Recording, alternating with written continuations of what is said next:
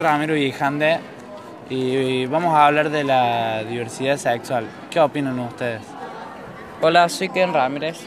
Eh, yo opino que está bien la diversidad sexual porque cada uno tiene que ser como quiere y como se siente y nadie tiene que juzgarlo ni humillarlos.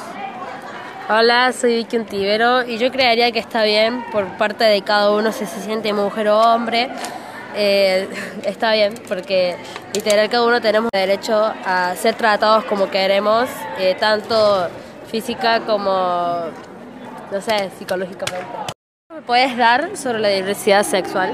Bueno, le doy un ejemplo de una niña, de un niño que, se, que quería, cuando era chica quería llamarse Cora, que se sentía niña porque se juntaba con muchas mujeres y cuando fuera grande quería ser informática y fabricar un icono sus padres y la abuela se sentían, eh, o sea, se adaptaban a la decisión de ella porque no le iban a rechazar y, y su abuela por ahí se equivocaba con el nombre, pero se pudo adaptar. Ley de identidad de género.